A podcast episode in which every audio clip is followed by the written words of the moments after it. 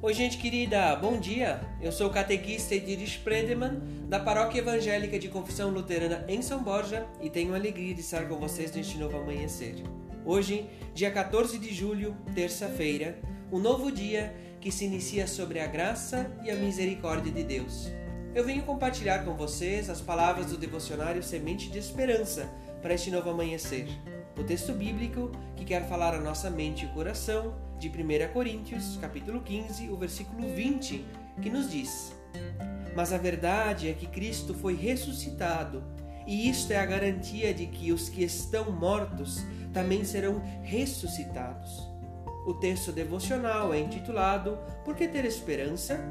E o autor é o ministro candidato Isaías Steinmetz, de Giruá, aqui no Rio Grande do Sul.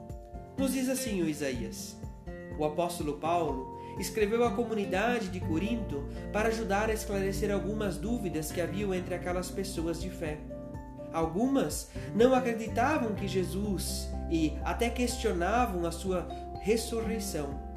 Em 1 Coríntios, capítulo 15, os versículos 12 a 28, o apóstolo argumenta dizendo que se Cristo não tivesse ressuscitado, a fé seria uma grande ilusão e as pessoas estariam entregues a uma vida completamente sem sentido.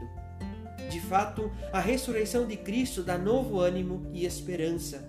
É por meio dela que temos a viva esperança para a vida presente e a eternidade ao lado de Deus. É por meio da ressurreição de Cristo que vivemos no agora, mas também com perspectivas de uma vida que dura para sempre. Viver a partir da confiança e do amor é ter esperança em dias tão atribulados como nos tempos atuais. Por isso, podemos clamar a Deus para que, por meio da sua infinita graça, nos reavive a esperança.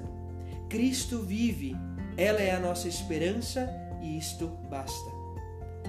Felizes as pessoas que têm fome e sede de fazer a vontade de Deus, porque eles e elas serão plenamente saciados. Que Deus guarde o seu dia, sua família, sua casa. Que Deus guarde a sua vida em Cristo Jesus. Amém.